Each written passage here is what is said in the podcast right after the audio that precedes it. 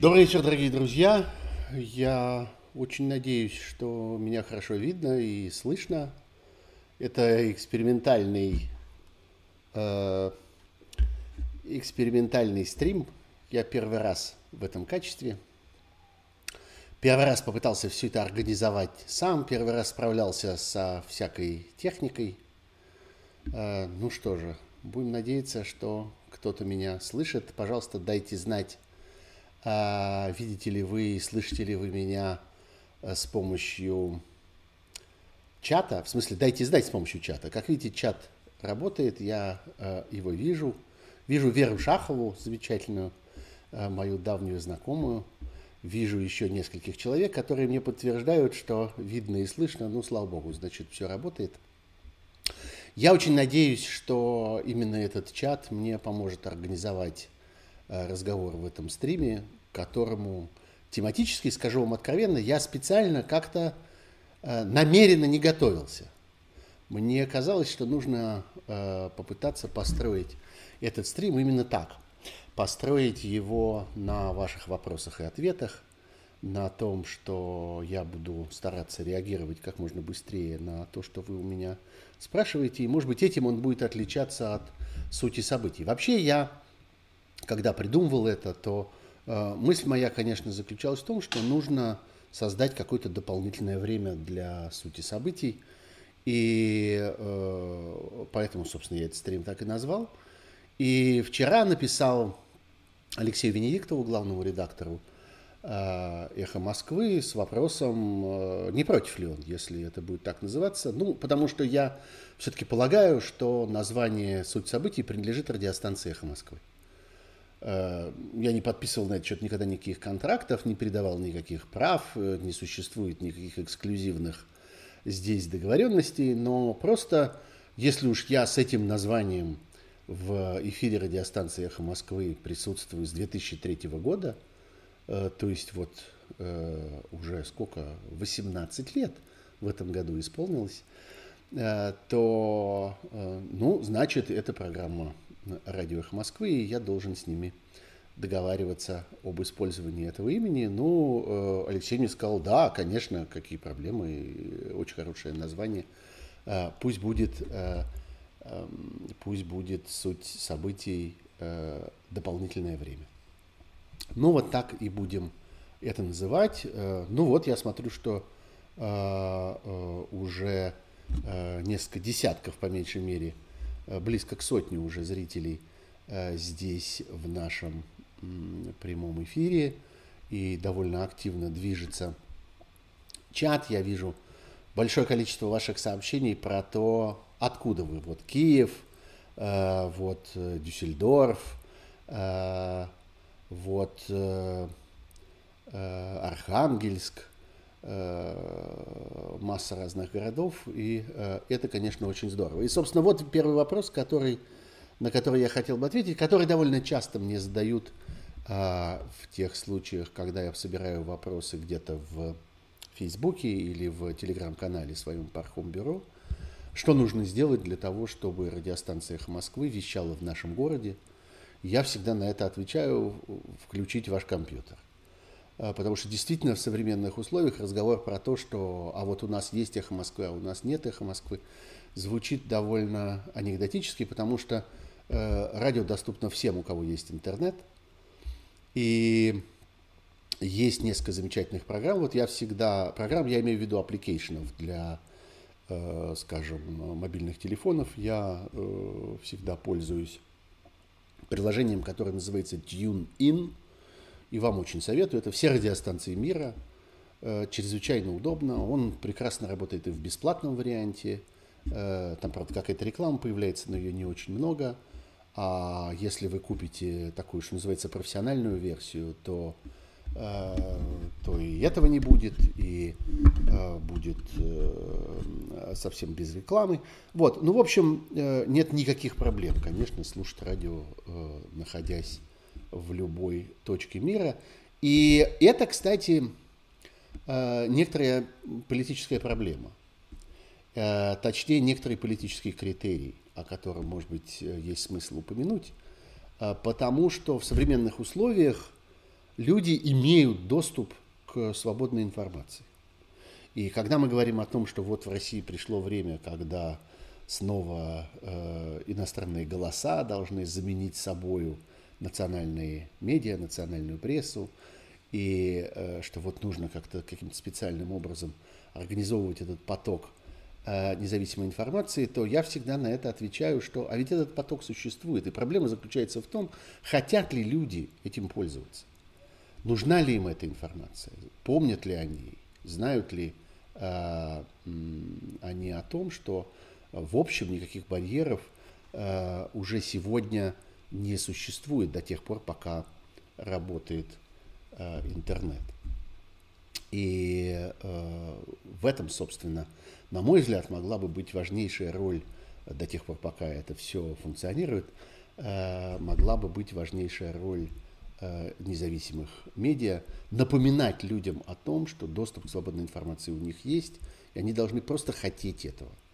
Они просто должны ценить этот доступ и э, эту возможность.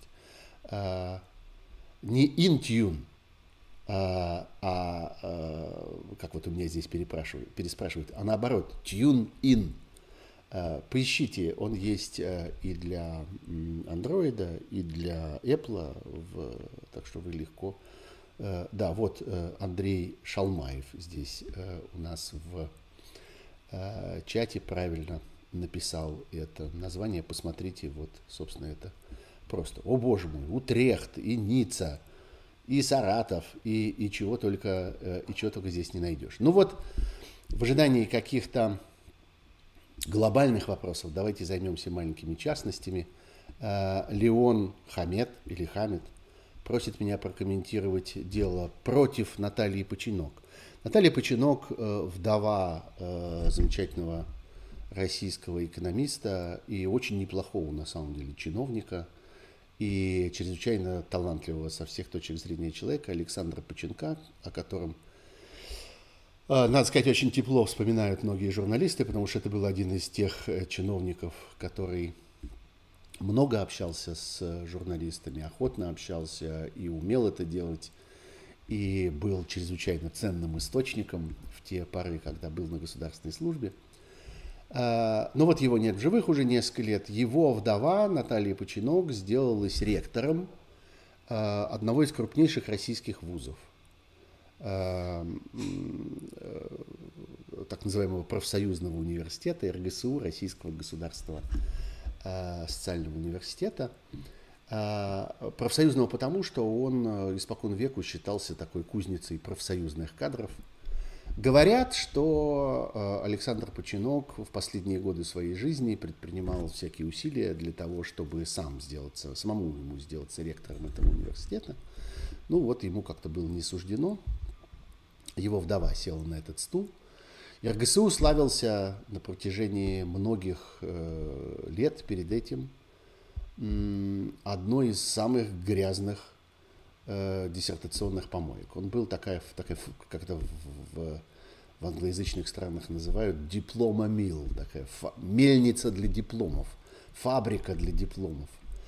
А, действительно, там училось какое-то невообразимое количество студентов, там было грандиозное количество филиалов и э, огромное количество э, очень странных э, и дипломных, и диссертационных работ. И э, Диссернет, который появился в 2013 году, очень активно занимался этим университетом и выявил там колоссальное количество всяких нарушений. Когда там сменился ректор, ректором сделалась Наталья Починок, у Диссернета, насколько я знаю, были очень большие надежды на то, что вот э, этот университет сделается, наоборот, таким образцом борьбы с зло, разного рода злоупотреблениями, нарушениями научной этики – и что там будут созданы условия для того, чтобы избавиться от всех этих мошенничеств и для того, чтобы э, как-то серьезно поставить контроль. И несколько участников диссерната встречались тогда с Натальей Починок. И я тоже встречался с Натальей Починок, и мы обсуждали это, и она очень много чего, много чего обещала по этой части, и ничего по этой части не сделала.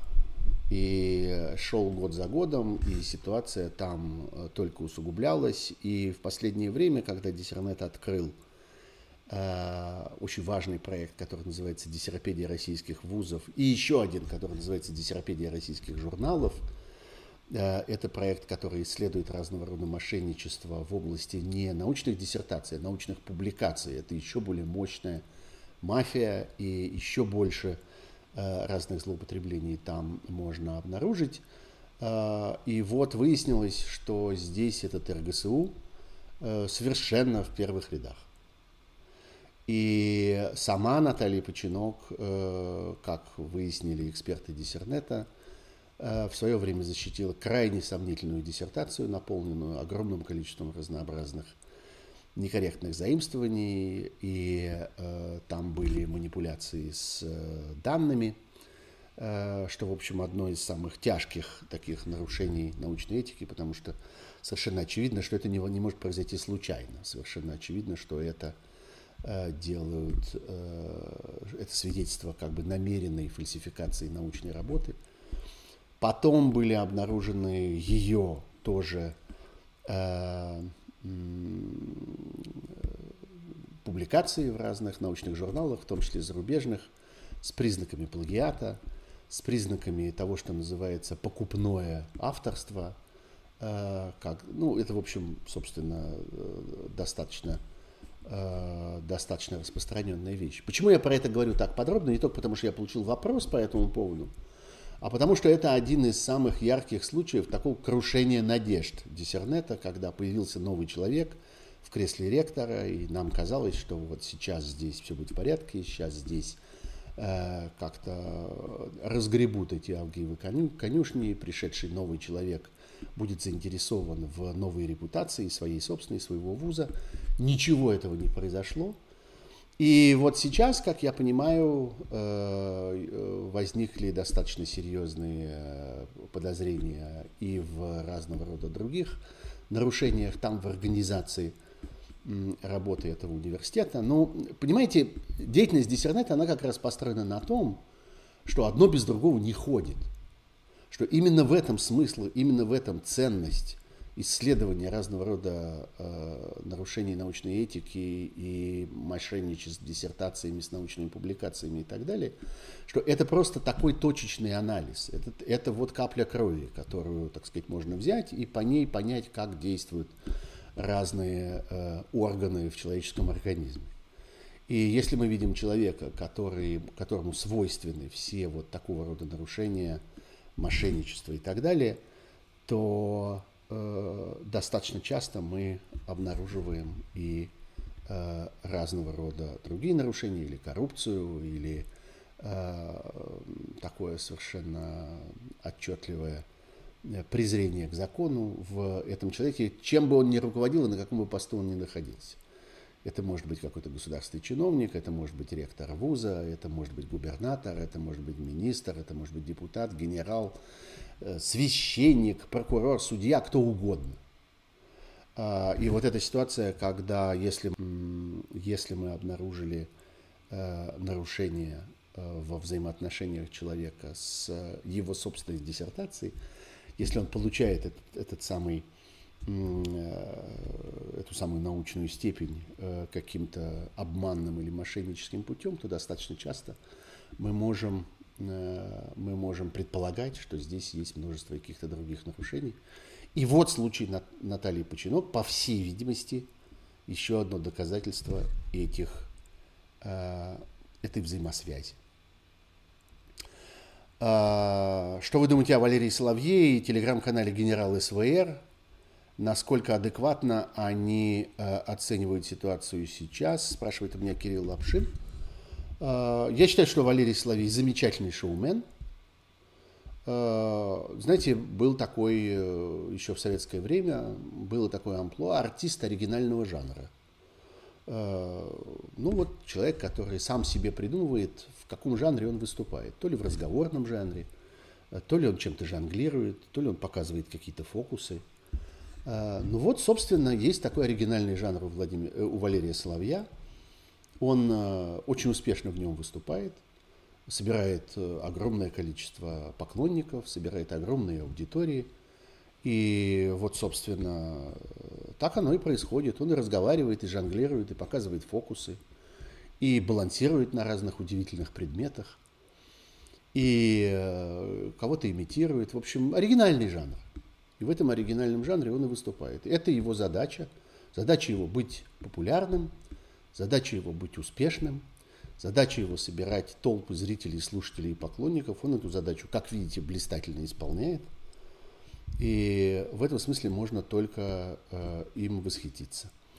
А что касается достоверности того, что он говорит, то э, я бы э, относился к его высказываниям осторожно.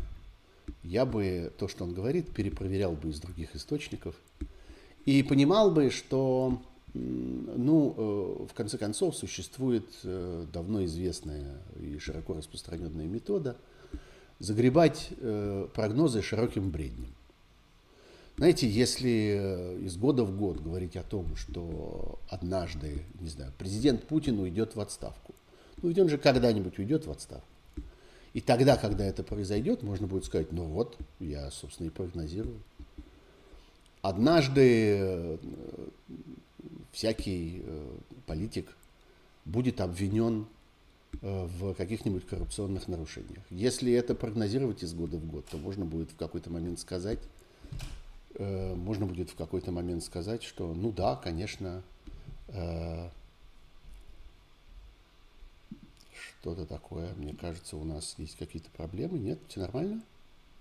Да? Все видите? Что-то у меня просто щелкает камера.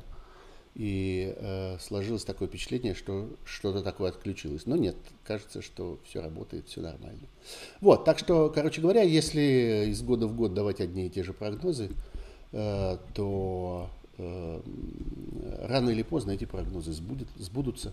И можно будет э, с гордостью сказать, что, ну вот видите, я это прогнозировал, так оно и случилось. Политический стендап, разговорный жанр. Ну да, политический стендап, разговорный жанр. Видите, пользуется большим успехом.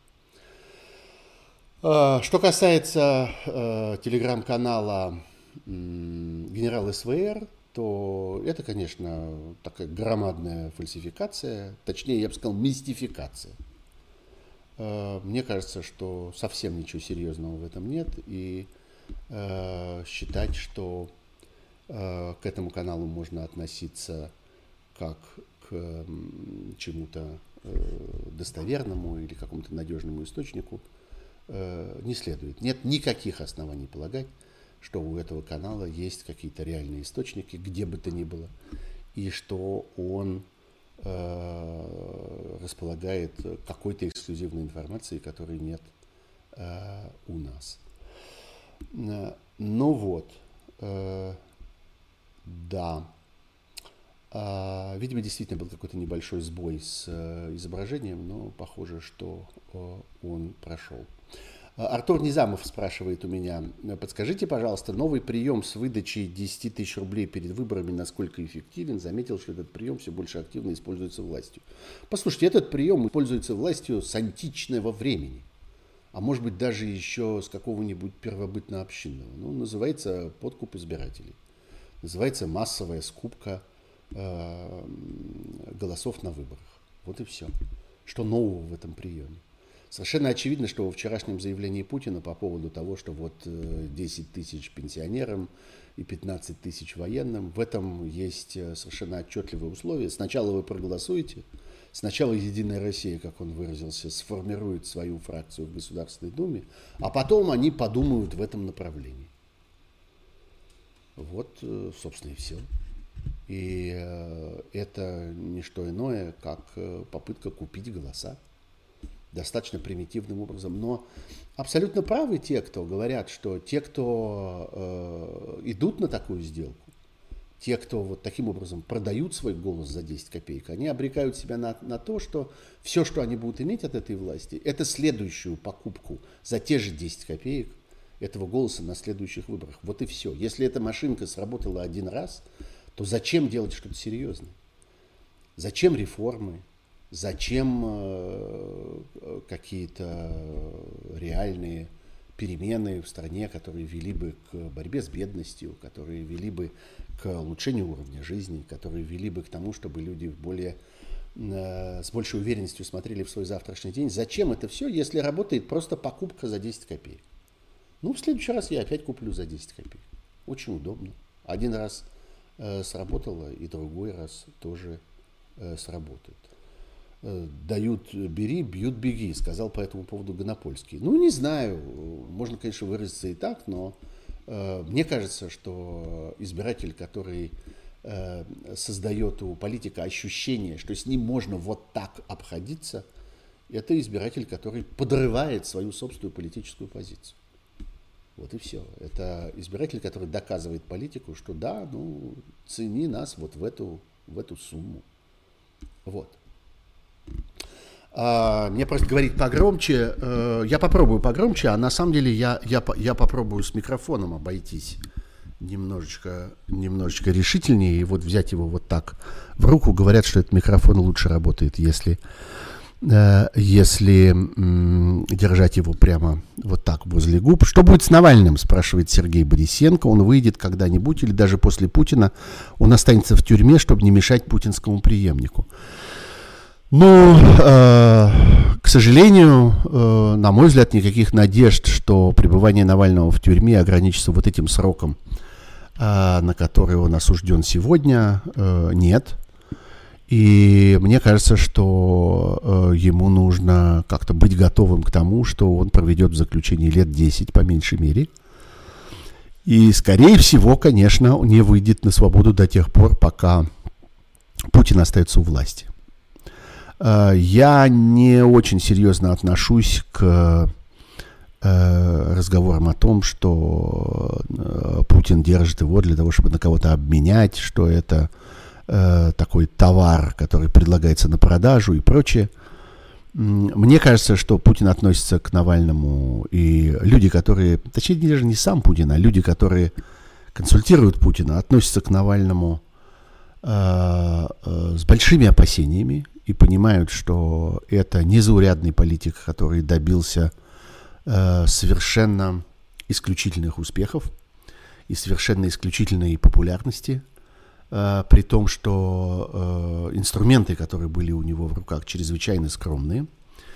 И по существу вот эта мощная э, такая фабрика э, коррупционных, антикоррупционных расследований и антикоррупционных публикаций, она работала чрезвычайно эффективно, и именно это причина отношения Путина к Навальному и а, того, той жестокости, с которой Навальный обращается с Путиным, наоборот, с которой Путин обращается с Навальным.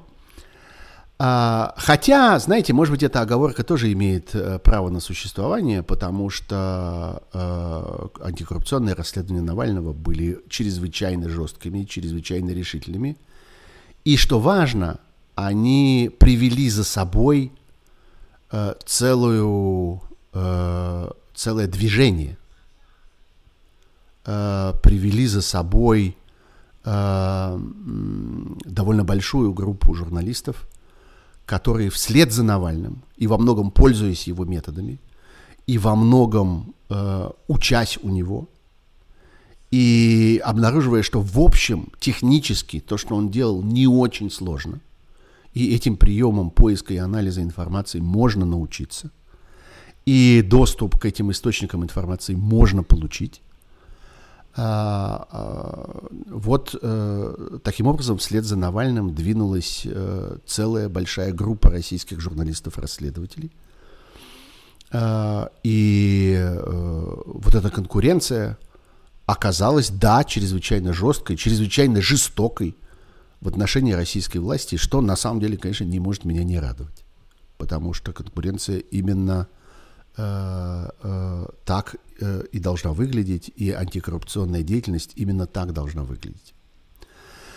А, ну вот, смотрите, нас с вами уже почти 300 человек, и здесь я, как и все мои коллеги в таких э, ситуациях, хотел бы вас попросить не скупиться на лайки, не потому что это какой-то вопрос, э, я бы сказал, моего собственного тщеславия, а это, в общем, очень важный инструмент для продвижения э, стримов в YouTube. И чем больше наша с вами нынешняя беседа получит этих самых лайков, тем больше народу ее увидит дальше, и тем большему количеству э, посетителей в YouTube будет предложено присоединиться к следующему такому разговору. Вот так, собственно, это работает, и такая здесь э, технология. Так что, пожалуйста, подписывайтесь на э, мой канал, на YouTube канал Сергея Пархоменко и ставьте лайки. Не потому, что мне это приятно, хотя мне это, конечно, очень приятно, не потому, что это меня как-то греет, хотя меня, конечно, это очень греет, а еще и потому, что это поможет этот канал развивать, поможет его продвигать и поможет э, умножать число э, зрителей вокруг него. Э, так, ну что, давайте, давайте посмотрим. Э, Расскажите про обстановку с COVID-19 в Европе.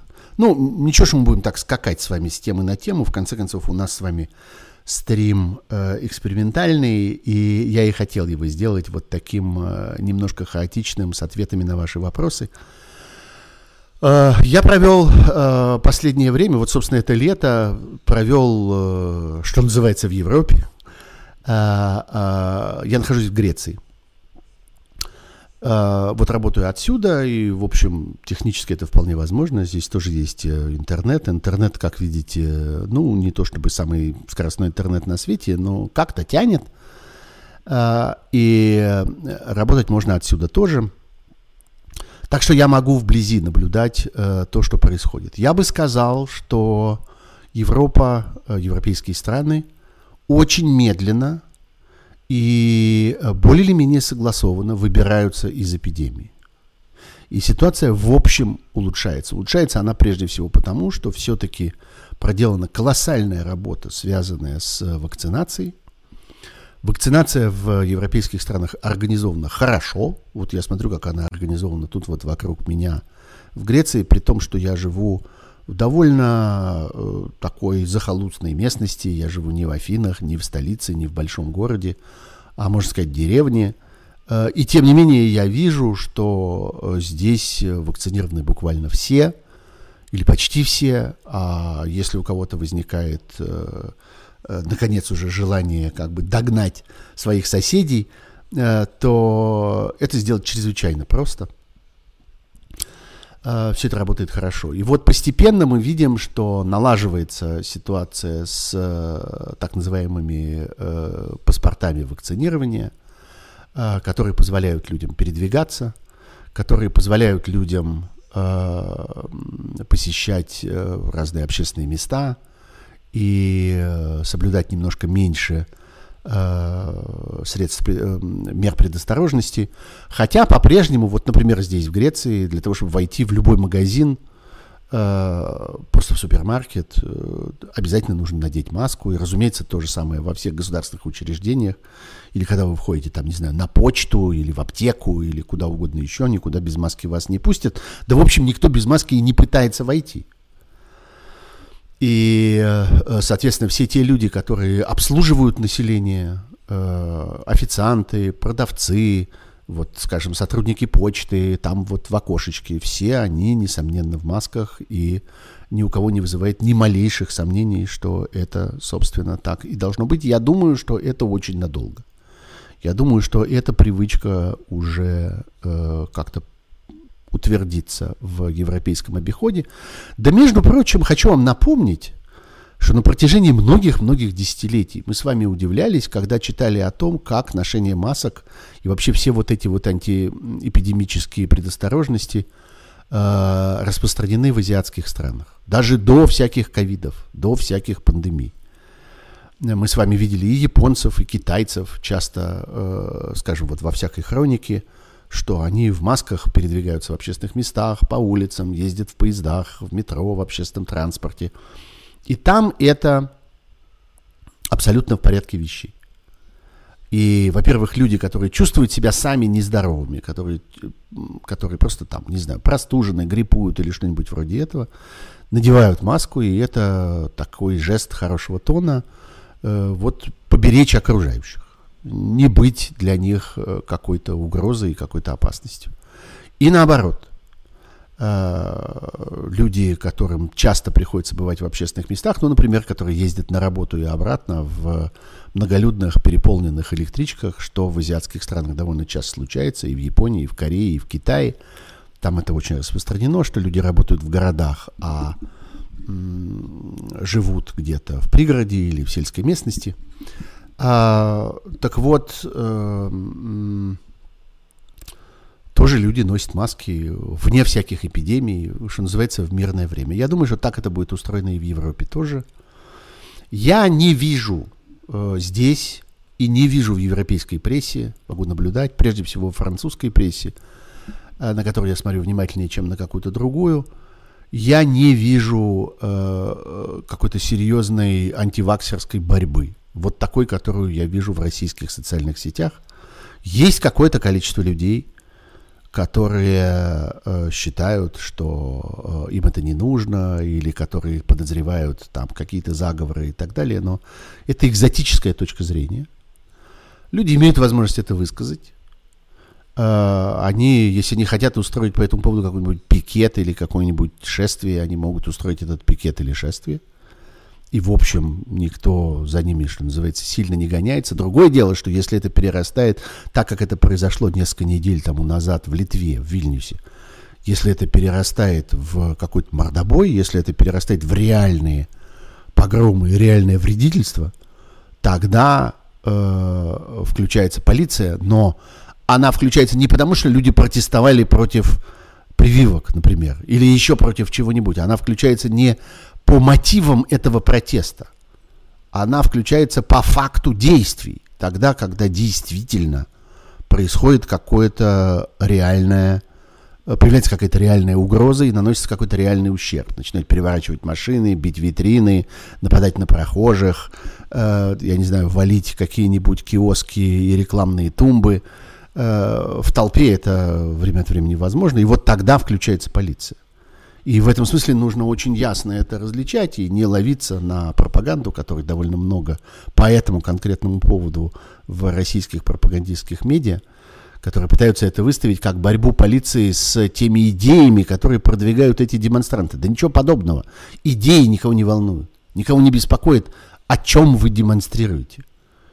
Никто не пытается наказать вас за содержание вашего плаката или за Э, то, что вы прокричали во время э, этого э, массового протестного мероприятия. Я много в своей жизни видел и во Франции, и в других европейских странах. Однажды, например, в Брюсселе я был свидетелем гигантской, гигантского шествия, гигантской демонстрации, когда буквально через весь центр города шла колоссальная толпа, и они несли огромную такую нескончаемую ленту из какой-то клеенки – из какой-то пленки пластиковой, на которой люди оставляли свои подписи и писали всякие рисунки э, в поддержку того, по поводу чего, собственно, была эта демонстрация, а была она на такие какие-то экономические э, профсоюзные темы, и люди там протестовали против всяких не нравящихся им э, э, не нравящихся им э, экономических нововведений.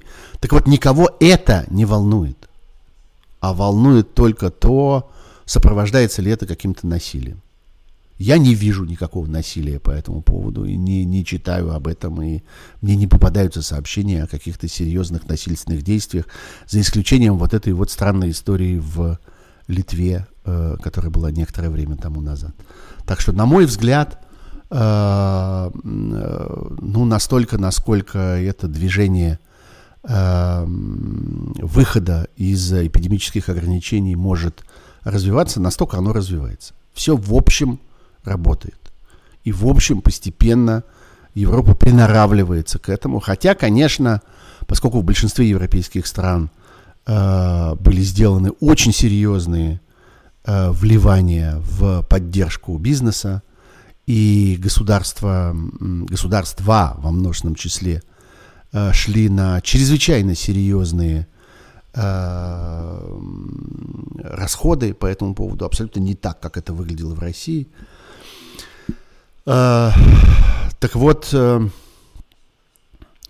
э, конечно, вот от этого европейская экономика будет долго э, оправляться, потому что резервы подорваны, и э, монетарный баланс, финансовый баланс во многих европейских экономиках нарушен, э, и это разгоняет инфляцию, и это создает всякие перекосы в э, потреблении, э, в социальной политике, и это подрывает возможность финансирования разного рода социальных программ.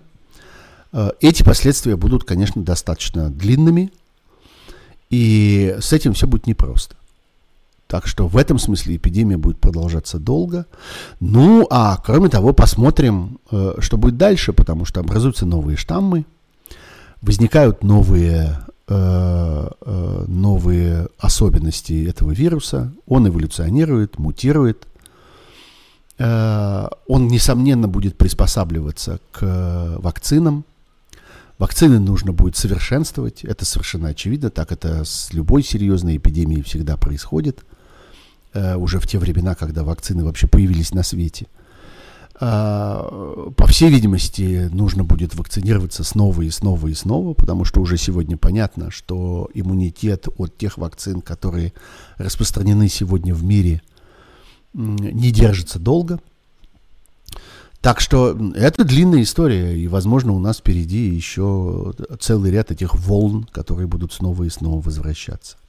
Я вижу несколько вопросов по поводу персонально Эллы Александры Панфиловой и ее роли в истории русской революции. А, Энди спрашивает у меня, как бы вы для себя объяснили мотивацию Эллы Александры Панфиловой? А, супер, что-то там такой длинный очень ник. Мне тоже очень интересны темы Эллы Панфиловой, как она превратилась вот в это самое. В 90-х годах была в первых рядах борцов за права человека и все такое. Послушайте, я знаю Эллу Александру Панфилову, ну, что значит, да, наблюдаю ее как журналист э, несколько десятилетий, вот теперь уже можно сказать, э, с 90-х годов, с того времени, когда она вообще появилась в российской политике.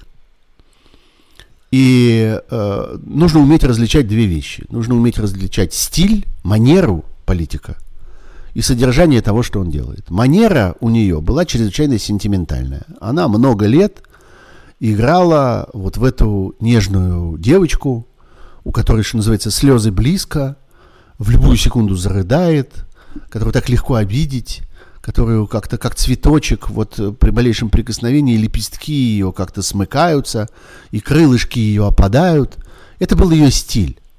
Это было амплуа, которое она придумала это был образ, который она эксплуатировала. Вот, э, я не знаю, там, Ирина Хакамада эксплуатировала другой образ. Такой женщины-самурая, решительной, такой размашистой, энергичной, грубоватой. Вот а, она придумала себе такую маску. А Элла Панфилова придумала себе вот такую. Вот эта вот бабочка, э, у которой вот-вот как-то пыльца стряхнется с ее нежных прозрачных крылышек. На самом деле она хорошо понимала, что она хочет. А хочет она делать карьеру. И она ее делала. И она двигалась вперед, шаг за шагом, от одной государственной должности к другой государственной должности.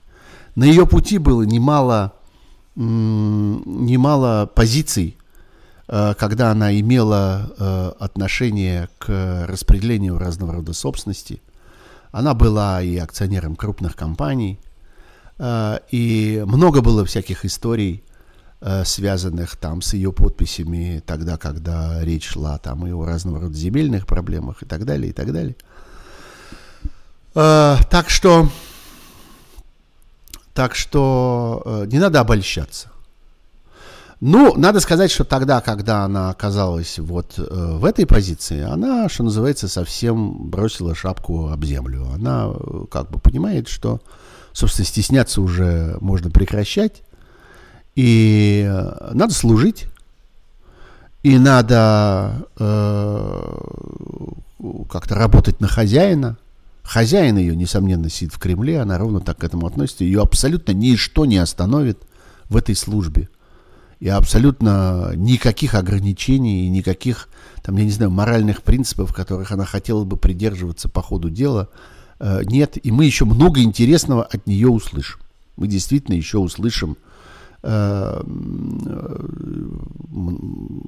повторение знаменитых э, тезисов сенатора Клишеса о том, что э, излишнее внимание к правам избирателя нарушает права других более важных участников выборов. И мы еще узнаем о том, что э, правильное количество голосов – это то количество, которое полезно для Родины. И совершенно не важно, сколько там этих бюллетеней на самом деле, а важно, чтобы как-то Родина была в безопасности. Вот, так что мы увидим еще дальнейшее движение в этом направлении. Э, тормозов никаких нет, ограничителей все сняты. Элла Александровна считает, что ей можно абсолютно все. И совершенно хладнокровно, цинично работает на э, нанимателя. Вот, собственно, и все. И в ее, э, в ее э, карьере я не вижу ничего, что заставляло бы удивляться такому повороту событий. Я не вижу никаких признаков того, что этот человек когда-то раньше относился к жизни по-другому. Ну, просто были другие обстоятельства, были другие наниматели, были, грубо говоря, другие хозяева. Они требовали от нее другого. И она демонстрировала что-то другое. Служба ее была э, устроена тогда иначе. Хотелось бы услышать ваше резюме по отравлению Навального в связи с интервью доктора Андрея Волны. Э, я говорил об этом в последнем э, выпуске программы «Суть событий» в эфире э, «Эхо Москвы». Андрей Волна сделал очень простую, понятную, квалифицированную, добросовестную техническую работу. Он сравнил две версии истории болезни Алексея Навального. Ту, которая является сегодня официальной, и ту, которую нечаянно выдали одному из представителей Алексея Навального, как-то вот лопухнулись, что называется, выдали в Омской больнице. И любой желающий может эту работу проделать. Просто Андрей Волна для этого лучше приспособлен, потому что он опытный врач. Он умеет читать медицинские документы. Он понимает смысл этих подписей и печатей. Он понимает, чем консультация отличается от консилиума и оба они вместе от заключения, и все они втроем от экспертизы или от результатов анализа, он понимает вес этих документов, понимает, в каких, так сказать, взаимоотношениях они находятся друг с другом, поэтому он как-то хорошо заточен для такой работы, но, в принципе, ее может сделать кто угодно. Это в какой-то мере похоже на то, что делает диссернет, когда бессмысленно говорить о том, что вот диссернет э, относится к кому-то предвзято, или что он там специально пытается очернить чью-то репутацию. Вот же материал это. Вот посмотрите сами глазами, положите слева текст А, справа текст Б и сравните их между собой. Вот и все. Все открыто, все доступно, все возможно. Что вас смущает? Сделайте эту работу. Не доверяете, сделайте эту работу сами. Вот в точности это же самое можно сказать и о работе, проделанной Андреем Волной, не доверяйте, сделайте сами. Возьмите сами эти два документа. Они доступны, они в сети уже теперь есть. Их публиковала команда Навального. И слечите их. Э, многое в этих документах публикует непосредственно Андрей Волна. Он выкладывает часть этих Э, этих бумаг, поэтому относиться к этому как к чему-то предвзятому и пытаться интерпретировать намерение доктора Волны и говорить, что вот доктор Волна находится на этой стороне, нет, он находится на той стороне, нет, он сочувствует этим, нет, он сочувствует тем. Да какая разница, кому он сочувствует? Вот бумаги. Вот одна бумага, вот другая. Читайте. Вот что я могу сказать о его работе. Э, отношусь к ней с большим уважением. Вообще он человек очень страстный, он человек очень храбрый. При том, что никто не может его упрекнуть в том, что он, э, там, я не знаю, при помощи политики делает какую-то там карьеру или еще что-нибудь вроде этого. Он очень авторитетный врач, очень известный в России, э, врач, который бесконечно колесил по миру, насколько я знаю, до начала этой эпидемии, потому что его приглашали учить, читать лекции, делиться опытом. Он травматолог.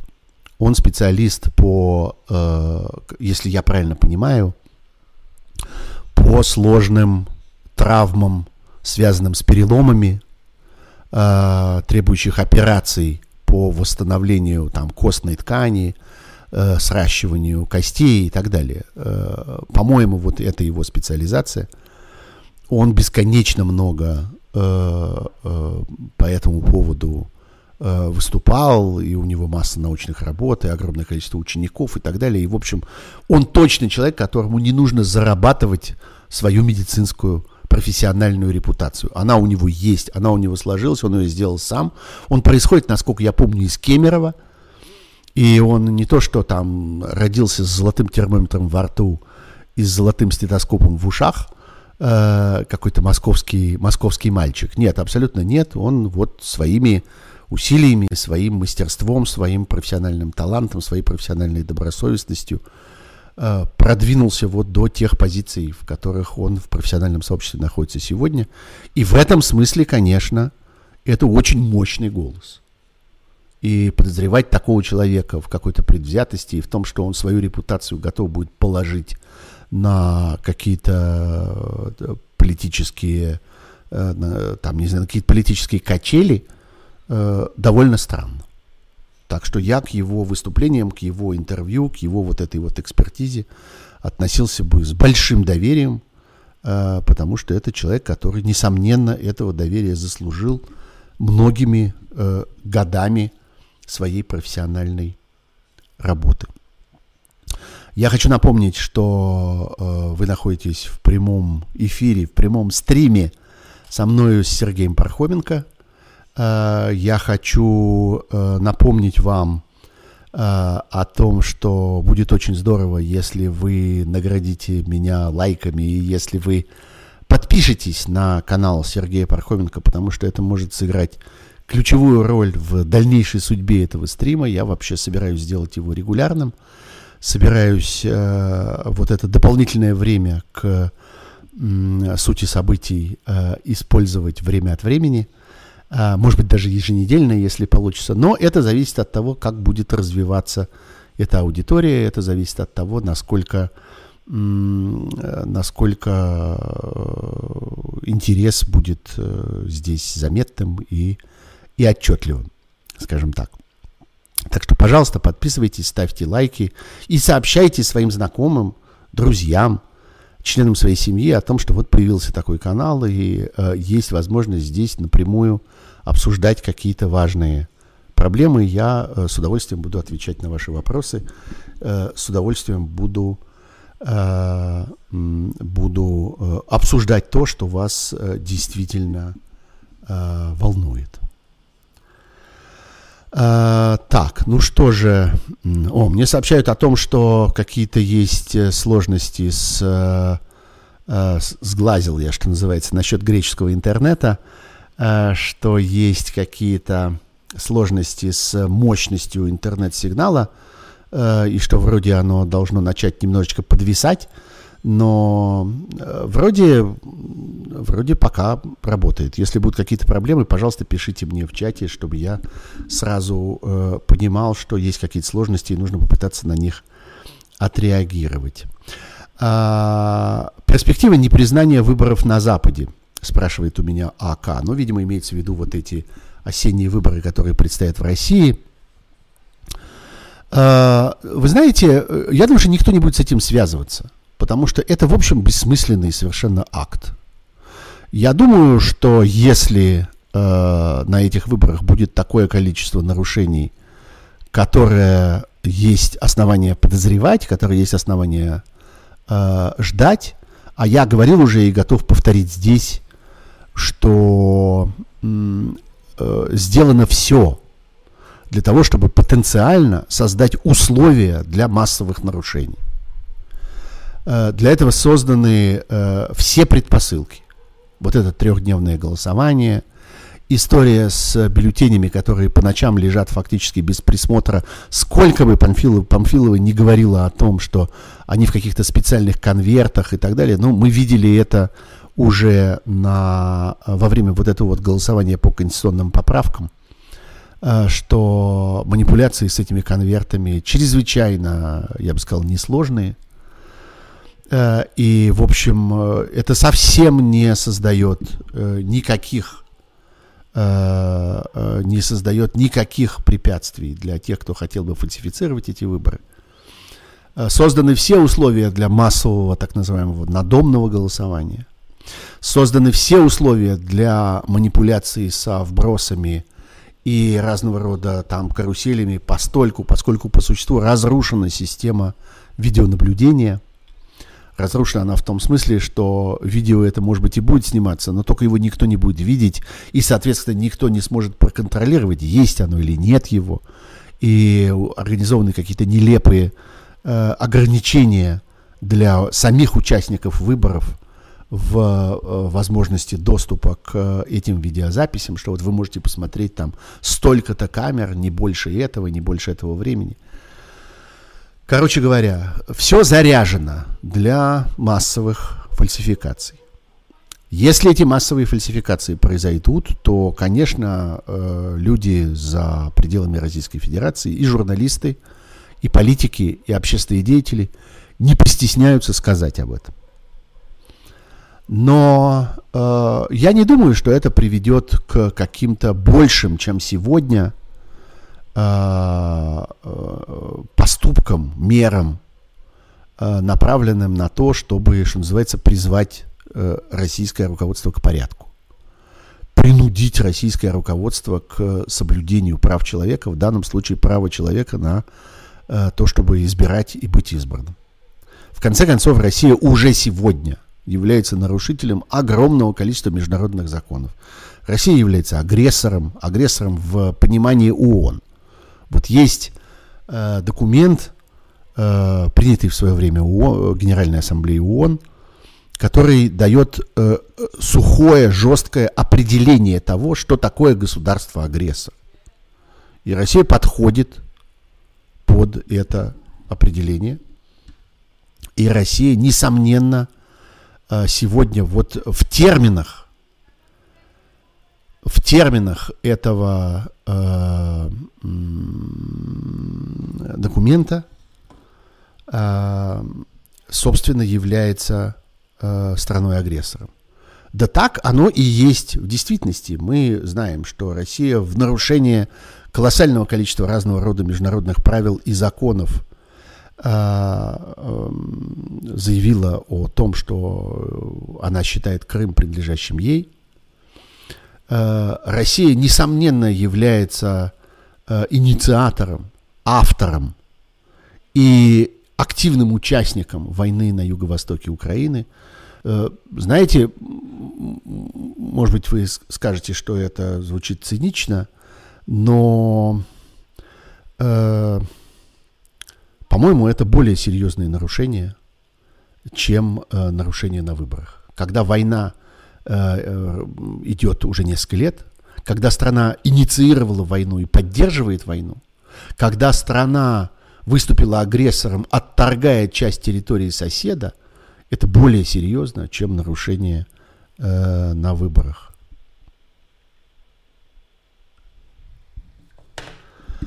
Вот, так что Э, я не думаю, что э, эти нарушения на выборах чего-нибудь добавят. Добавят каких-нибудь санкций или добавят, я не знаю, каких э, мер, направленных на, там, не знаю, дискриминацию путинского режима или чего-нибудь вроде этого. Ничего этого не будет. И так достаточно Э, по мнению э, многих западных правительств, тех э, акций, которые уже предприняты. Так что на самом деле я думаю, что все ограничится заявлениями, и все, собственно, зависит от того, как оно будет выглядеть в реальности. Будут нарушения, не будет нарушений, не будет заявлений. Возможно, это будет достаточно жестко с точки зрения риторики – Возможно, это будет обидно для организаторов этих выборов. Ну, они будут на это отвечать, что «а у вас на самом деле еще хуже». Есть же, есть же вечная, э, э, есть же вечная э, эта манера сегодня объяснять э, абсолютно все, что угодно тем, что ну так вот, а у вас, э, у вас все на самом деле гораздо страшнее. Э, так это будет и здесь. Э, так это с, скажем, законом об иностранных агентах. И так это в точности будет и с выборами. Я думаю, что в ответ мы получим могучий пропагандистский поток объяснений, что ну как же, а у вас это все гораздо, гораздо вопиющее. Так что, ну вот, война продолжится вот на этом, э, на этом пропагандистском поле. А, как я отношусь, спрашивают у меня к колонке Навального. Сейчас я что-то потерял эту запись. А, вот. А, Артур Низамов спрашивает у меня, как вы относитесь к колонке Навального по поводу его советов Запада борьбе с коррупцией э, в его положении узника? Что это такое напоминание о себе?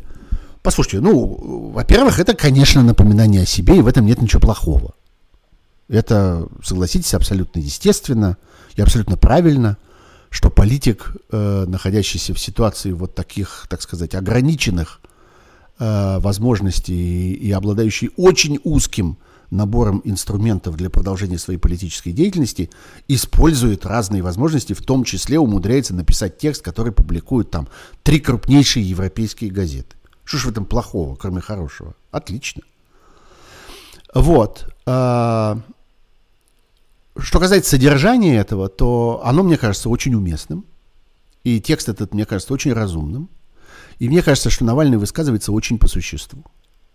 Действительно, существует проблема с санкциями, которая всем видна, и которая всем совершенно очевидна, что э, любые действительно эффективные, действительно работающие санкции обязательно – наносит ущерб тому, кто эти санкции вводит. Иначе не бывает. За санкции всегда нужно платить. А санкции, как показывает э, история 20 и вот начала 21 века, это не очень эффективный, но все-таки инструмент давления, инструмент принуждения разного рода правительств, которые как-то утратили представление о добре и зле, которые утратили представление о допустимом, утратили представление о своих обязательствах перед, перед международными законами. Это в точности случай российского режима сегодня, российского правительства. Поэтому э, э, консенсус международный заключается в том, ну или во всяком случае позиция, которая превалирует с э, очень большим отрывом, заключается в том, что э, санкции нужны, и что нужно находить такие санкции, которые будут действительно эффективными и которые не будут создавать э, такую отдачу, знаете, как от пушки, которая э, разносит э, артиллерийскую батарею, в которой эта пушка стоит. И совершенно очевидно, что э, общее направление развития санкций вот такое. Это персональные санкции. И другая вещь, которая очевидна, это то, что тот режим, который существует сегодня в России, не мог бы существовать без интенсивной, деятельной поддержки крупных, э, ну, назовем это так, бизнесменов, хотя то, чем они занимаются, это, в общем, конечно, уже не вполне бизнес. Это паразитирование на финансовых потоках, которые берут начало в государственной казне, это сращивание с государством, это эксплуатация финансовых возможностей государства. Вот что такое крупный, так называемый олигархический бизнес сегодня в России.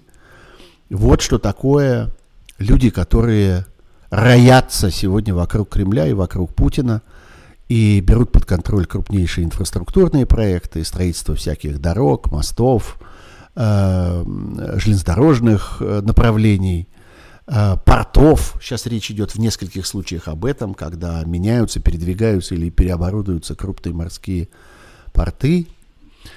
А, и э, те, которые берут под контроль внешнеторговые операции, те, которые, конечно, берут под контроль эксплуатацию э, российских недр, это не совсем бизнес.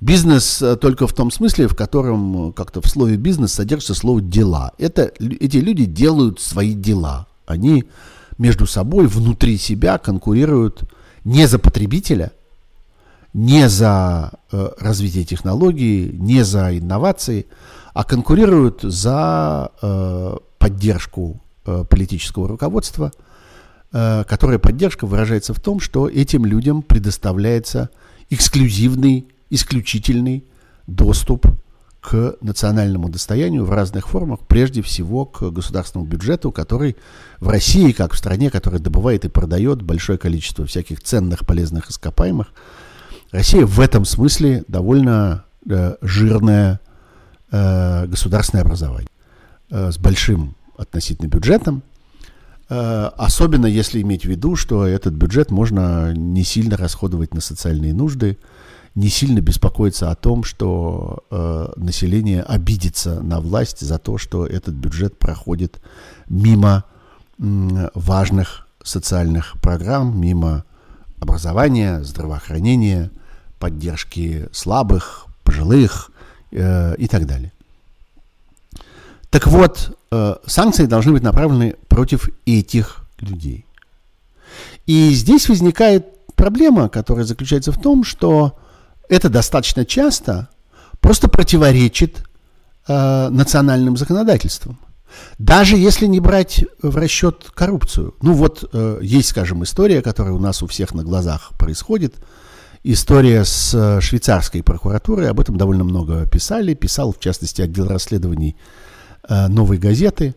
О том, что в Швейцарии среди высокопоставленных прокурорских деятелей – есть несколько человек, которые совершенно очевидно, демонстративно, открыто прикормлены э, разного рода российскими олигархами. Они бесконечно ездят в Россию, получают здесь э, всякие удивительные удовольствия, всякую охоту, такую, которую не получишь нигде в мире, всякие, я бы сказал, плотские утехи, да и просто деньги – и вот это вот коррумпирование э, швейцарских прокурорских деятелей, оно зашло чрезвычайно далеко.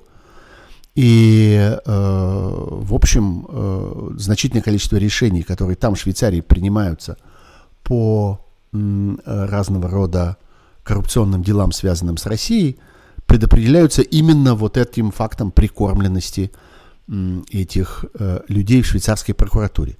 Но дело не только в этом – даже и без этого достаточно часто законы а, а, европейских стран или вообще развитых стран мира, куда можно отнести там и Соединенные Штаты, и Канаду, и даже ряд азиатских стран, они не позволяют дискриминировать злодея, потому что эти законы прежде всего стоят на Э, защите прав человека, и э, этим они ценны, они являются, э, так сказать, достижением демократии. Страны десятилетиями эволюционировали, развивались и боролись за то, чтобы иметь возможность принимать такие законы. Это некоторая такая роскошь, иметь законы, которые защищают человека.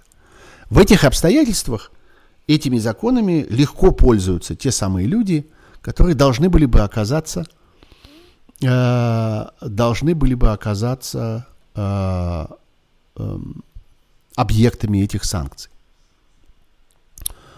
Э, тем более, что у них есть возможность нанимать серьезные э, юридические силы, дорогие, эффективные и умелые адвокатские агентства, которые на них работают. Э, так что, в общем, э, они довольно легко могут защищаться. И выясняется, что э, и э, заблокировать счета в банках, и э, контролировать каким-то образом недвижимость, и э, контролировать разные, что называется, предметы роскоши, ну, такие, например, как частные самолеты и яхты. Э, все это довольно сложно в условиях развитых демократических законов. Законов, которые стоят на страже прав человека, прав собственности, прав наследования в частности. А, и все это входит в довольно серьезные противоречия. И тогда возникает то решение, о котором говорит Навальный, совершенно справедливо говорит. Он говорит, давайте начнем с информации. Информация ведь никого не обижает, правда? Информация ничему не противоречит. Давайте э, потребуем от этих людей открытости. Давайте создадим ситуацию, в которой они будут знать, что их собственность, их деньги, их бизнес, их злоупотребление, их контакты с представителями власти в других странах, а, их лоббистская деятельность, их подкуп западных депутатов, чиновников, членов правительств, полицейских, прокуроров, судей, а речь идет, несомненно, и об этом тоже, опять возвращаемся с вами в Швейцарию и к швейцарской истории, это все будет по меньшей мере на виду. Мы потом разберемся с тем, как за это наказывать, если наказывать, и как это пресекать, если пресекать. Давайте сначала начнем с открытости, с прозрачности. Давайте создадим ситуацию, в которой всякий человек, который покупает замок во Франции, будет знать, что э, об этом станет известно любому желающему. Всякий человек, который входит в контакт с прокурором в Италии или в Швейцарии или в Германии, будет знать, что этот контакт станет всем известен. Давайте начнем с этого, пишет Навальный. Он абсолютно прав, это правильный подход. Это очень разумное отношение к делу. А, вот а, мне тут пишут, надо на них натравить журналистов. Да журналисты сами натравятся. Не надо никого ни на что травить. Нужно создать ситуацию, в которой эти операции будут принудительно открытыми. Вы хотите купить эту собственность? Купите. Только документ об этом будет лежать в открытом доступе. Вы хотите э, поехать на сафари вот с этим прокурором? Езжайте. Только документ об этом будет лежать в открытом доступе. И так далее. А, это важный очень фактор. И этот фактор будет работать.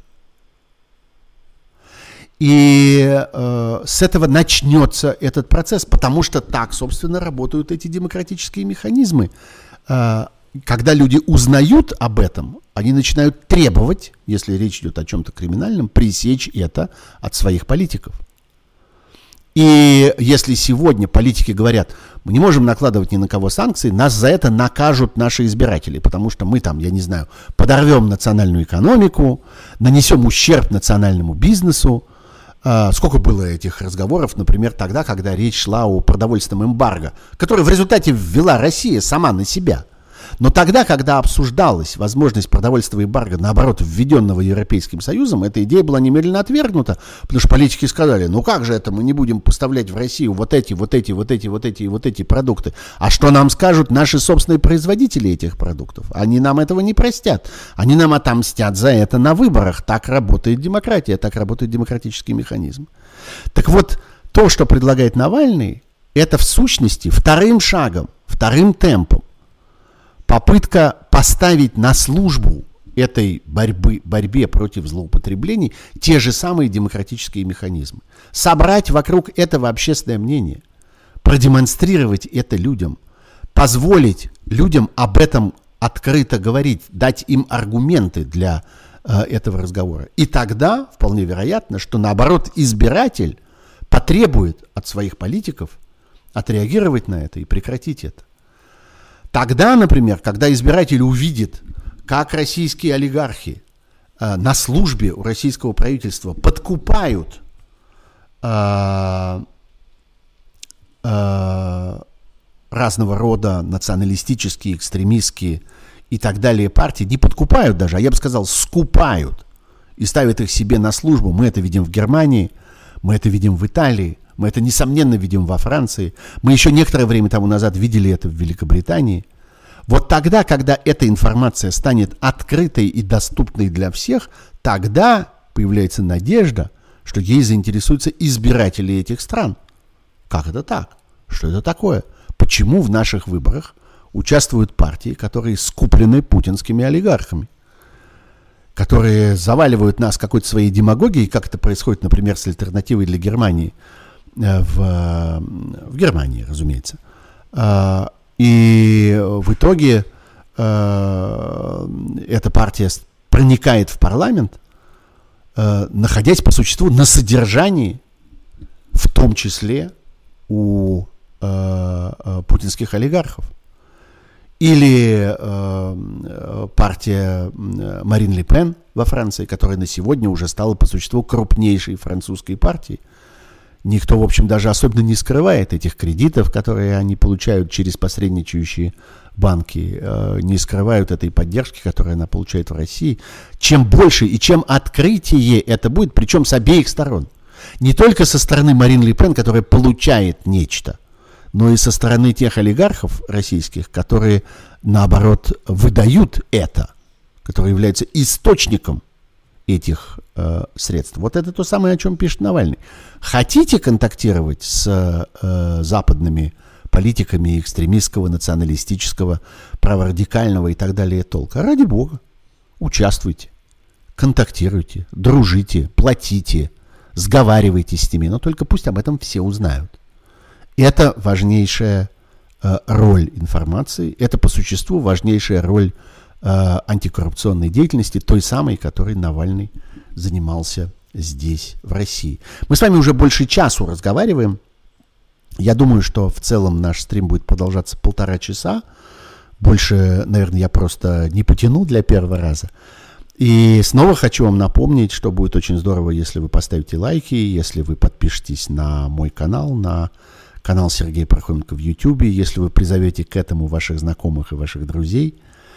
Э, э, это радикально повлияет на судьбу этих наших стримов в дальнейшем.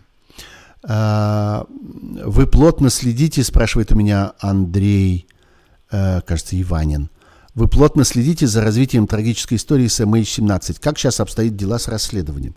Ну, как я понимаю, расследование закончено, идет суд, и суд последовательно движется за расследованием.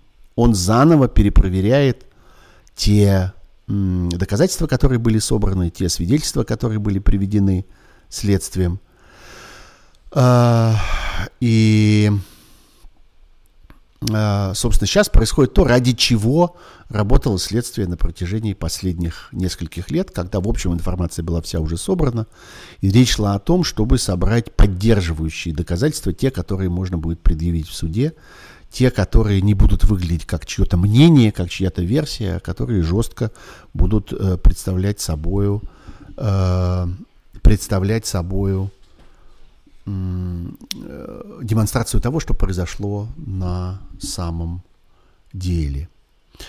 А, у нас в Германии поговаривают о вероятной победе Марин Ле Пен на следующих выборах. Это правда? А, ну, что значит это правда или неправда? Если она выиграет, это будет правда, а если не выиграет, будет неправда. Но вопрос же не в том, что это чем-то предопределено. Э, у нее действительно, у нее и у ее партии э, существуют серьезные шансы. Они были и на предыдущих выборах, они есть и сейчас. И, несомненно, здесь сыграла свою роль э, эпидемия. Я тоже про это говорил уже много раз, что Макрону предстоит заплатить за свою жесткость, спасительную жесткость во многом во время этой эпидемии. Макрон принял на себя Э, довольно значительное количество очень неприятных для населения, очень непопулярных решений, которые были необходимы в этих обстоятельствах. Кто-то должен был, что называется, за них ответить. Вот Макрон и ответил. И э, я думаю, что его ситуация на выборах будет довольно сложная. Э, против Лепен работает, как я понимаю, такой, э, ну, как это некоторые там называют, стеклянный потолок. Э, люди в последнюю минуту пугаются этой перспективе. Вот они как бы ее поддерживают, они с ней соглашаются. Ну, когда я говорю с ней, я имею в виду идеи там ее партии, ее движения. Они с этим соглашаются, они принимают эту логику, они одобряют эти аргументы и так далее. Но в какой-то момент они остаются один на один со своим избирательным бюллетенем, и их охватывает некоторый ужас. Ну как это так? Ну неужели вот это, это будет президентом Франции? Ну неужели мы дожили до того, когда вот эта партия, которую столько десятилетий мы презирали и смеялись над ней и так далее, вдруг окажется у власти. Нет, это невозможно. И люди в последний момент не голосуют. А, это фактор, который во Франции существует. Его пытаются э, оценить политологи, его пытаются нащупать э, и обсчитать социологи. Никто в точности не понимает, как э, серьезно это работает и много ли этого, но это, несомненно, существует. В общем, да, будет э, большая битва за президентское кресло во Франции, а Россия, путинская Россия, будет пытаться принять в ней участие. Я думаю, что туда потоком пойдут деньги, и будет интенсивнейшее э, участие российской пропаганды. И не зря сейчас э, э, разного рода государственные пропагандистские структуры типа Russia Today на наши с вами бюджетные российские государственные деньги интенсивнейшим образом ломятся туда, скупают там журналистов, скупают ведущих, скупают экспертов, предлагают зарплаты, которые, в общем, на том рынке более или менее не существуют, предлагают э, компаниям, которые умеют разгонять и накачивать э, трафик в интернете, предлагают за эту работу э, совершенно колоссальные тарифы, которые на этом рынке не существует тоже. А, мне говорят о том, что я микрофон держу как рюмку. Ну, слушайте, я его держу так, как мне позволяют вот эти вот ножки. А, что же я теперь могу поделать? Вот они так устроены, действительно не очень удобно. Ну, э, открою вам секрет, я уже заказал себе тут один микрофончик, немножко более удобный. Надеюсь, что он на днях придет ко мне по почте, и можно будет э, как-то действительно не, не держать эту рюмку у вас на глазах. А то и правда выглядит это немножечко комично. Ну, ничего, немножко юмора нам с вами не помешает. Вот. Вот такая история с э, Францией. С другой стороны, э, пишут мне, в Польше тоже смеялись над Качинским, а теперь с ужасом смотрят, как он строит э, там в Польше единую Россию. Ну да, ну да, эти факторы, они существуют в разных местах, они существуют в разных обстоятельствах. Э, они не, не, не чисто французские, это, этот эффект, он существует во многих странах. Э, где-то он работает, где-то нет, где-то этого тормоза оказывается достаточно, чтобы предотвратить приход в власти каких-то одиозных людей, где-то нет. А, Сергей, что-что-что, оставьте ссылку на Patreon в описании.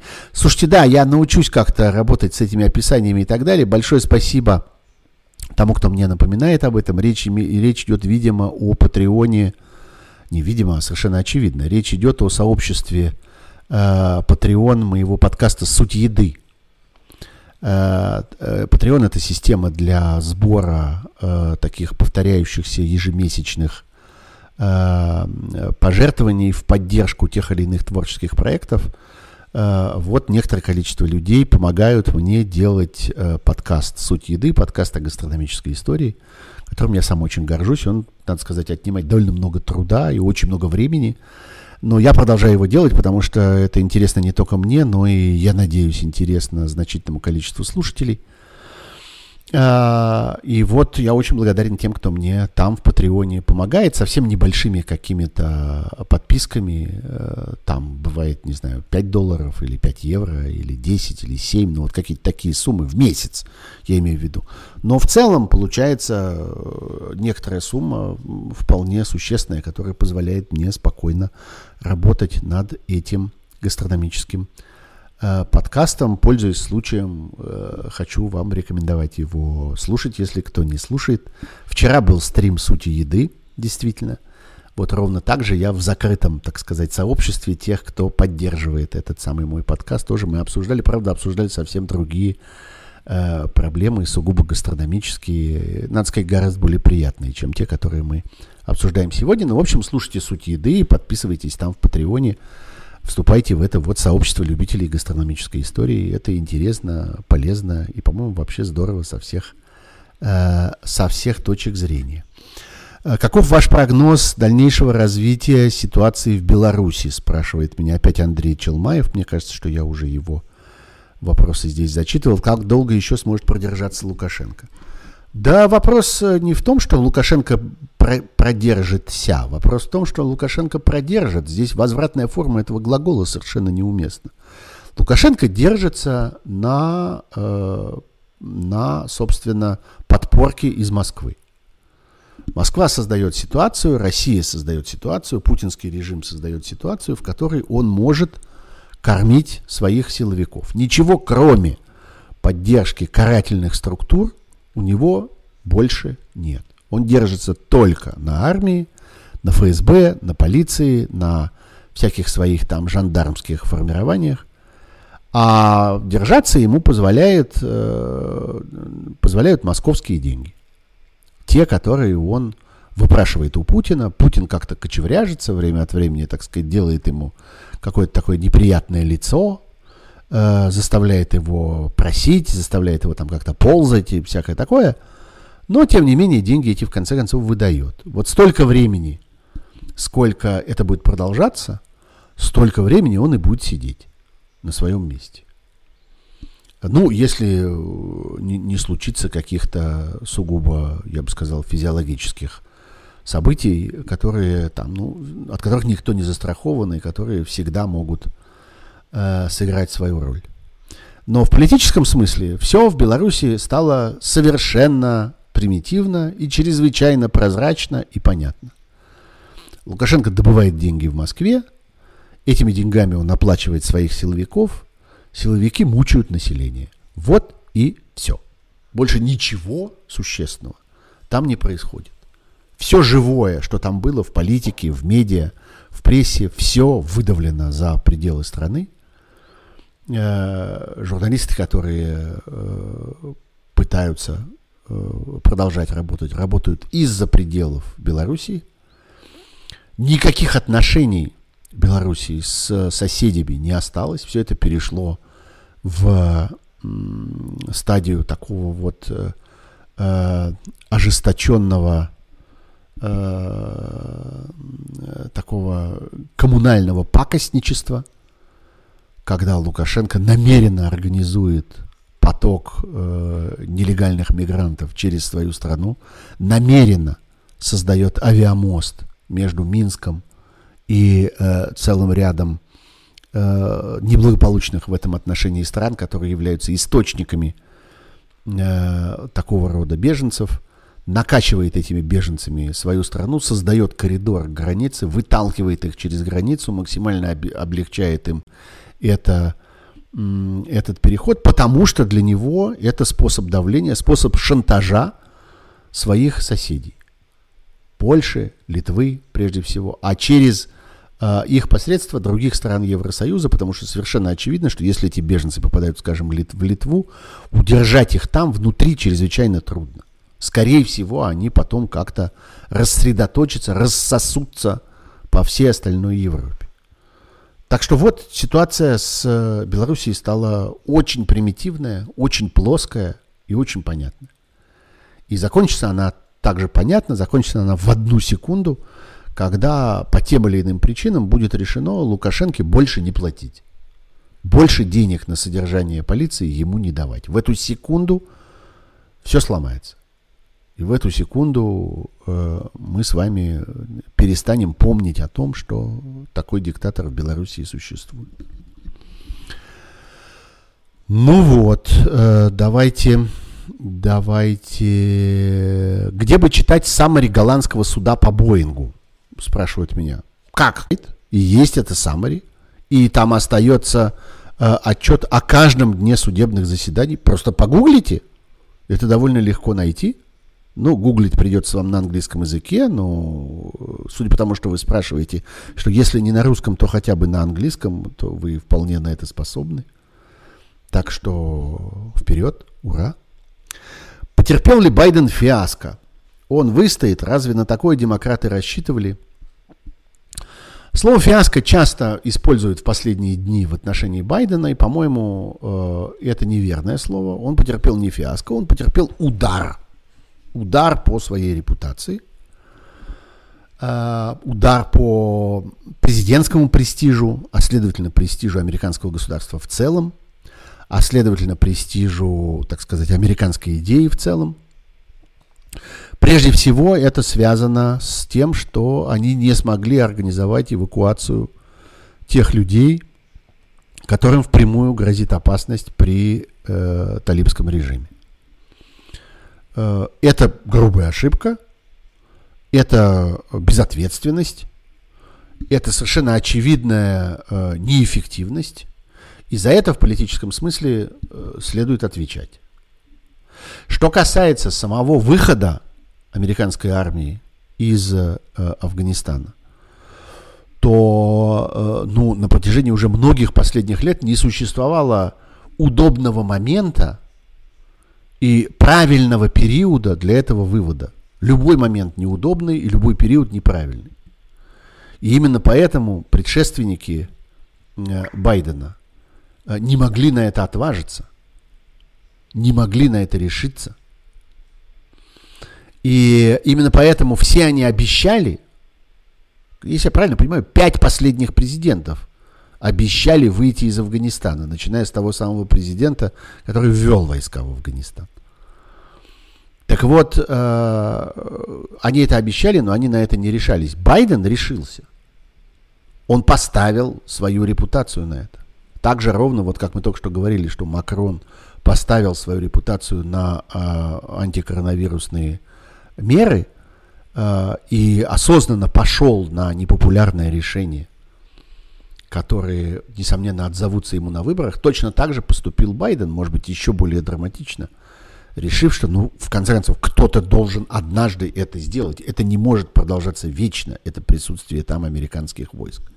И он это сделал.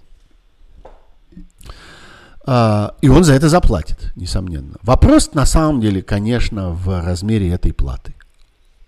Вопрос в том, э, будет ли недовольство вот этим ударом по престижу будет ли оно, это недовольство, достаточно серьезным, чтобы поколебать тот баланс, а, достаточно э, ненадежный, э, достаточно зыбкий баланс, который позволил э, демократической партии получить довольно серьезный успех на последних выборах. Ведь я вам напомню, что вопрос не только в том, что Байден обыграл Трампа, а вопрос еще и в том, что демократы получили контроль над Сенатом. Это очень важная вещь, и это было очень нелегко.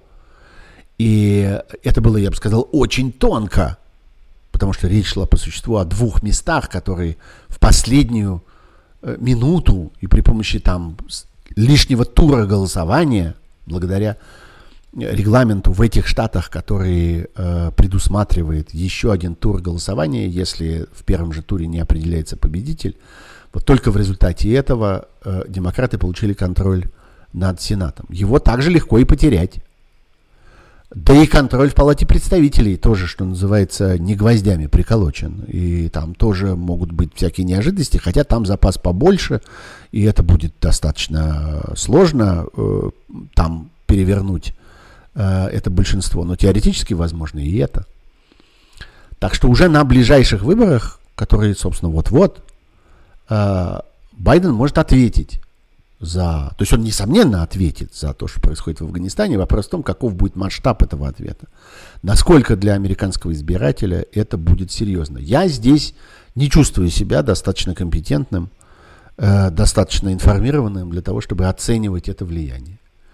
Я, в общем, доверяю тем, кто пишут, что, по всей видимости, это будет не, э, не настолько серьезно, чтобы серьезно опрокинуть этот баланс, э, но, что называется, руку на отсечение не дам.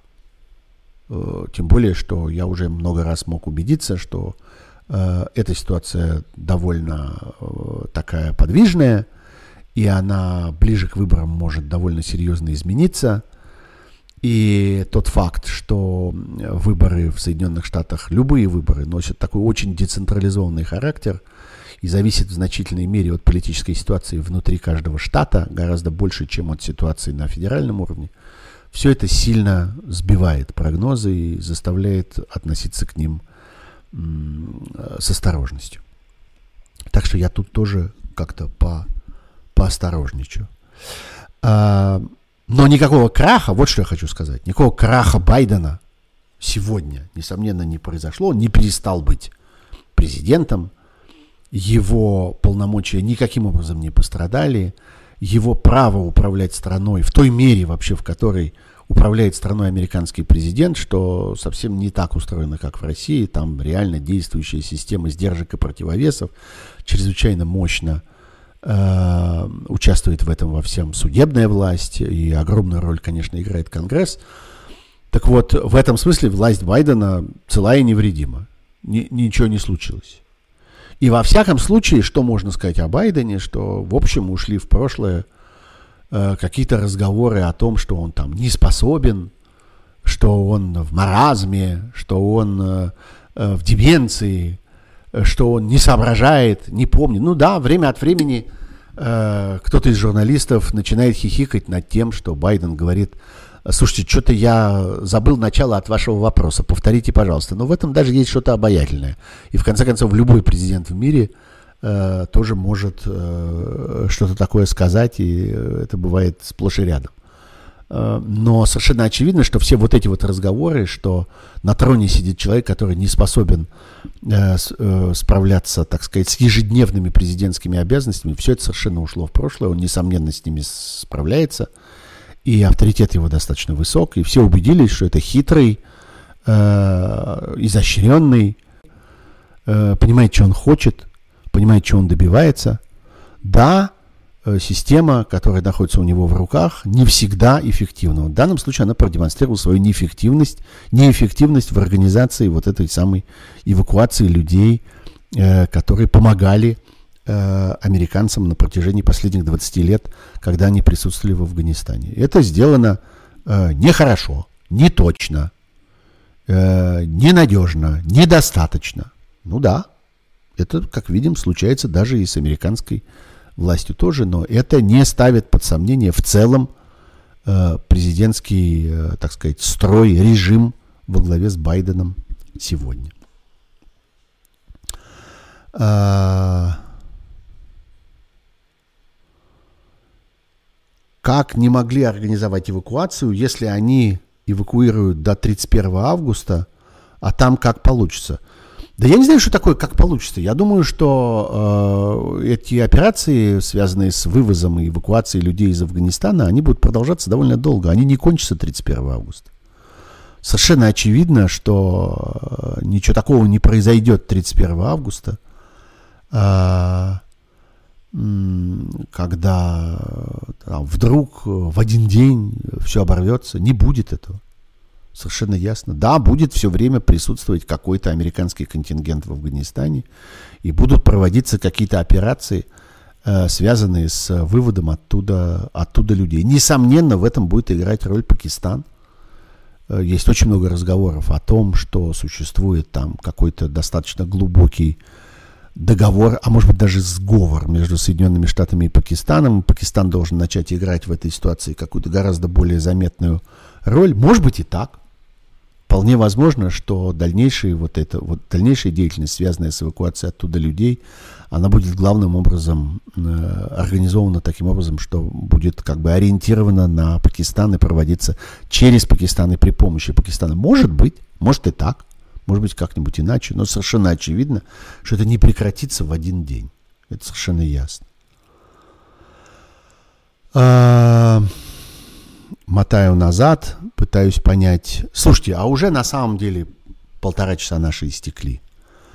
Давайте, давайте я отвечу еще на один какой-нибудь вопрос, и после этого э, мы решим, что на сегодня мы с вами поработали достаточно, и можно считать, что сегодняшний стрим э, удался, Трамп-то чем вам не угодил? Спрашивают меня. Знаете что, давайте я, э, что называется, запишу ход, как в шахматной партии.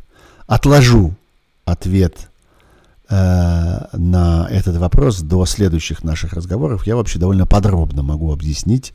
Я уже несколько раз это делал, и расскажу еще, чем именно Трамп мне не угодил. А, ну что, не вижу не вижу вопросов. Есть много разных приветов, в том числе из Кёльна, из каких-то других э, из каких-то других мест. Э, Байден, фиаско, Беларусь, про это, про все я э, говорил уже, Марин Ли Пен, э, MH17, э, Э,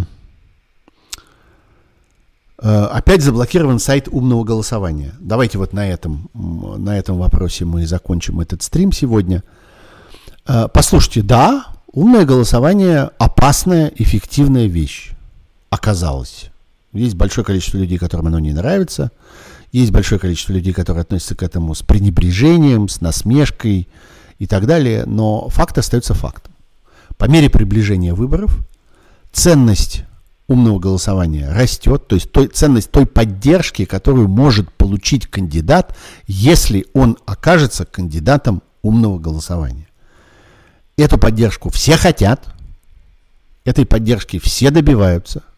Соответственно, люди, в руках у которых этот ключ, в руках у которых этот инструмент, оказываются очень влиятельными на этот период. И я думаю, что сегодня, вот пока мы с вами здесь сидим и разговариваем, огромное количество разных кандидатов по всей стране, потому что в России происходят не только думские выборы, но и довольно большое количество выборов разных других уровней. Вот сейчас, в настоящую минуту, огромное количество людей стучат, звонят, пишут, едут э, к тем, от кого зависит, будут или не будут они объявлены кандидатами умного голосования, потому что это важный мощный инструмент, который может повлиять на исход выборов в каждом конкретном избирательном округе. И это власти чрезвычайно не нравится.